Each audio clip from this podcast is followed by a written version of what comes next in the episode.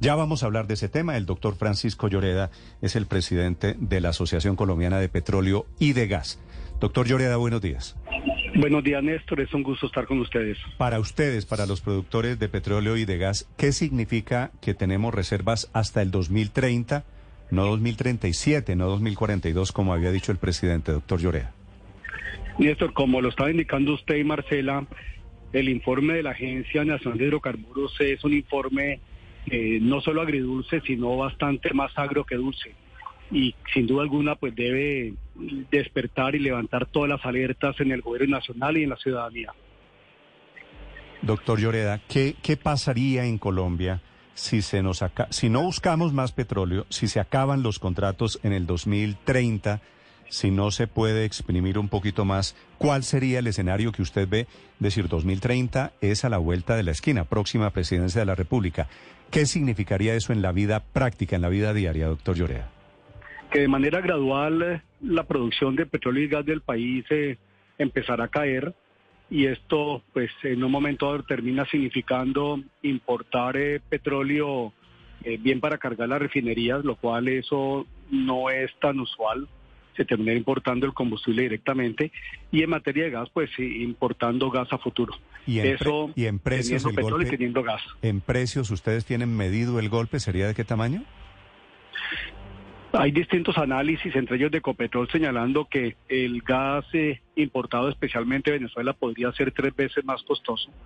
Entonces, pues de ahí la, la importancia de este informe que como ustedes lo indicaban, pues lo que señala es que hay una caída en las reservas probadas de gas del 11% y eh, se mantiene ligeramente las reservas probadas de petróleo, pero esto, Néstor, con un ingrediente, y es que el año pasado el precio del petróleo y su equivalente en gas estuvo en 100 dólares el barril, y cuando el precio del petróleo es más alto, eh, es más factible ir por un petróleo y un gas más costoso. Entonces, lo que todos esperábamos, y yo creo que el gobierno era un leve incremento o un mayor incremento en las reservas de petróleo y gas y pues la realidad termina mostrando que no es así, eh, que la verdad es que eh, las reservas se han ido agotando, eh, lo que debería conducir al gobierno a reflexionar sobre la política petrolera y de gas que tiene para Colombia. Doctor Lloreda, la ministra de Minas y Energía, Irene Vélez, tiene la esperanza puesta en una tecnología que ella llama el recobro mejorado. Eh, con lo que buscaría a través de ciertas técnicas sacar más petróleo, no sé si lo estoy entendiendo bien, de los actuales contratos. ¿En qué consiste el recobro mejorado? Alguien alguna vez me explicaba que para lograr eso se necesitaba más agua y yo en ese momento quedé con inyectar más agua a los, a los campos petroleros. En ese momento quedé con la duda de si es una técnica más contaminante que la técnica tradicional. Muy buena pregunta. Eh, existen eh, como 13, tres mecanismos para la extracción del petróleo.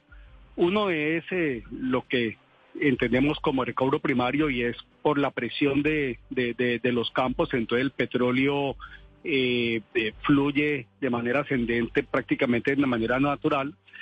Lo otro es el recobro secundario, que es lo que realmente tenemos en Colombia y es que ese petróleo no fluye de manera natural y es necesario ayudarle a que salga. Es como, recordemos, la, la leche condensada, la lechera que uno necesita abrirle dos huequitos y con un clavo era para que le entre aire por un lado y salga la lechera por el otro. Entonces, eh, y esa es la técnica que se utiliza realmente en los campos maduros en Colombia. Y el, la otra es el recobro terciario, donde está el recobro mejorado, y es utilizar otros tipos de tecnologías, gases, agua, eh, que es más costoso, por supuesto, para tratar de sacar el remanente que hay.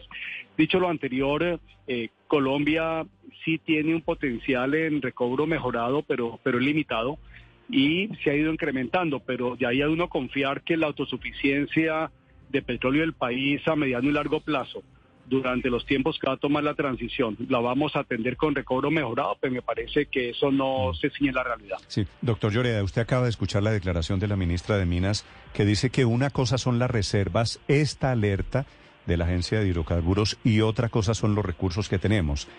Para que los recursos se vuelvan reservas, ¿qué hay que hacer? Buena pregunta. En las reservas tenemos distintos tipos de reservas dependiendo de la probabilidad.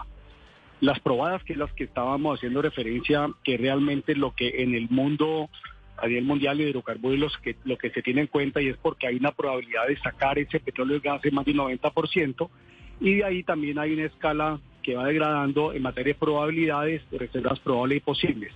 Lo otro son los recursos contingentes y son entonces son descubiertos como lo que tenemos en costa afuera en el Mar Caribe, pero que no son viables en este momento y que se requieren superarse una serie de contingencias para que empiecen a ascender en la escala de las reservas posibles, probadas y, probables.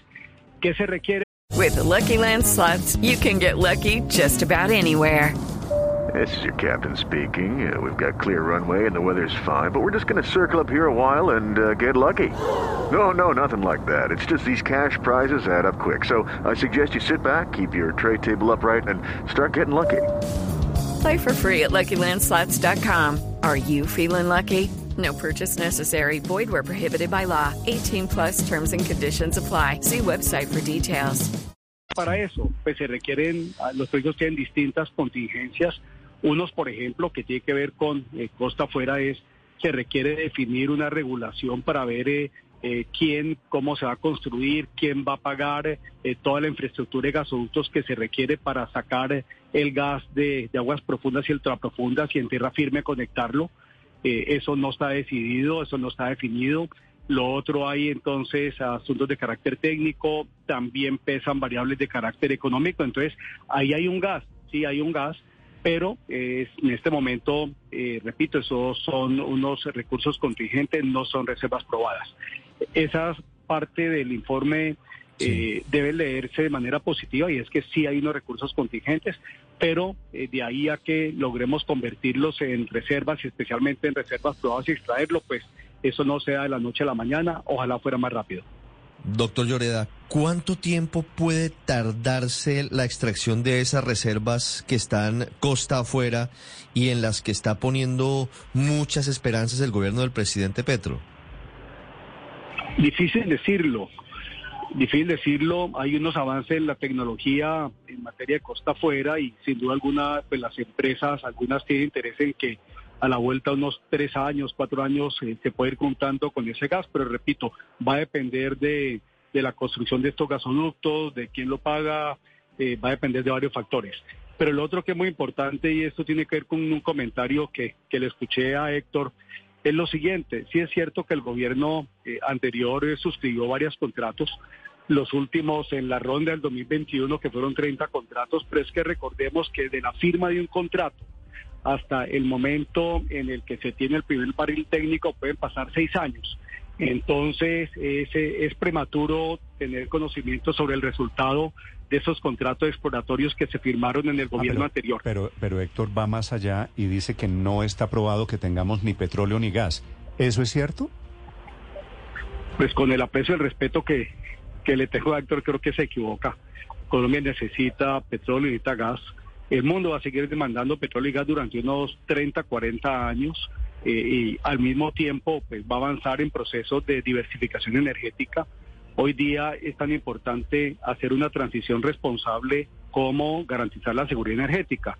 Nosotros en Colombia hay petróleo y gas, pero como usted lo está diciendo en esto, tiene que salir por él pero no podemos ir por él de manera tímida pero cómo, pero ni tampoco cercenando la exploración a futuro. ¿cómo, ¿Cómo tienen ustedes la certeza de que nosotros tenemos gas y petróleo para buscarlo en Colombia, doctor Lloreda? Uno, porque lo encontramos en, eh, pues eh, ya señalaba, hay unos recursos eh, contingentes de petróleo y de gas.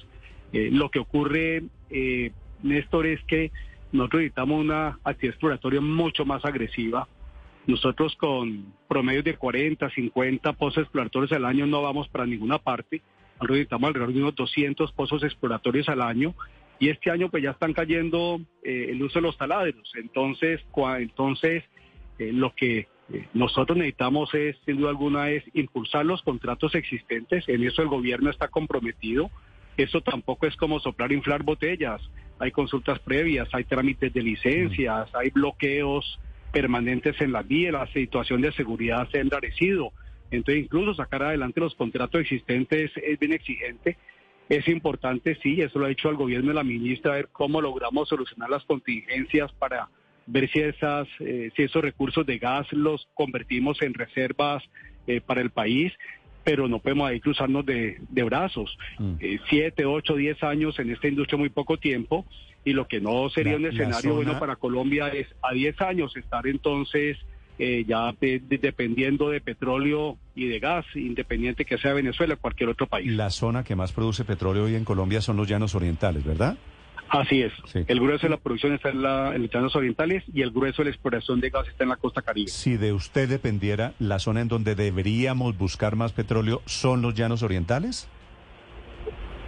Eso, sí, de por mí dependería, no solo estaría explorando más en los llanos en busca de petróleo, en la cuenca de la Orinoquía, en los Santanderes, eh, buscando petróleo, buscando gas en, la, en el Caribe, costa afuera, desarrollando los yacimientos no convencionales, utilizando la técnica del fracking, es decir, buscando una diversificación eh, en, eh, en la, en la búsqueda de petróleo y gas porque lo que no tiene sentido es nosotros eh, pues, dirigirnos hacia un iceberg, hacia un témpano de hielo como si fuéramos el Titanic, no a propósito adrede cuando lo podríamos esquivar. Mm. Doctor Lloreda, gracias por acompañarnos esta mañana. Le deseo feliz día.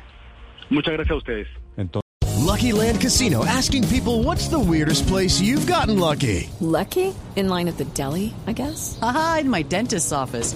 More than once, actually. Do I have to say? Yes, you do. In the car before my kids' PTA meeting. Really? Yes. Excuse me, what's the weirdest place you've gotten lucky? I never win and tell. Well, there you have it. You can get lucky anywhere playing at LuckyLandSlots.com. Play for free right now. Are you feeling lucky? No purchase necessary. Void where prohibited by law. 18 plus. Terms and conditions apply. See website for details.